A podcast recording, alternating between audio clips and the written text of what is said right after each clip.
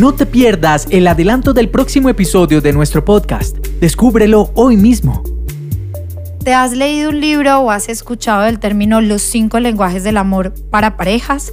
Justamente este podcast te traigo este tema de una forma fácil y sencilla de entender y comprender a partir del libro que publicó Gary Chapman sobre cómo las personas nos podemos sentir amados y cuál es la diferencia entre amar a alguien o amar a la pareja y sentir que me ama o que no me ama. Claro, ¿y cuáles son los famosos cinco lenguajes del amor? Uno, palabras de afirmación, ya sea escritos o verbales.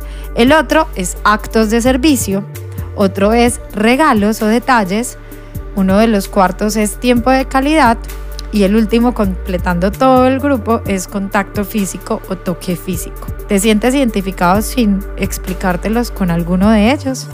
Todo esto y mucho más vas a aprender cuáles son esos cinco lenguajes del amor para que respondas con cuál te sientes más identificado o identificada y aprendas a hablar un poco más el lenguaje de tu pareja para que ese sentimiento de amor esté más presente y no solamente el que lo ames o no.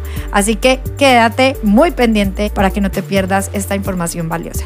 Cuídate mucho, te saluda Caro González, médica y sexóloga clínica, creadora de la marca Sentido Sexual.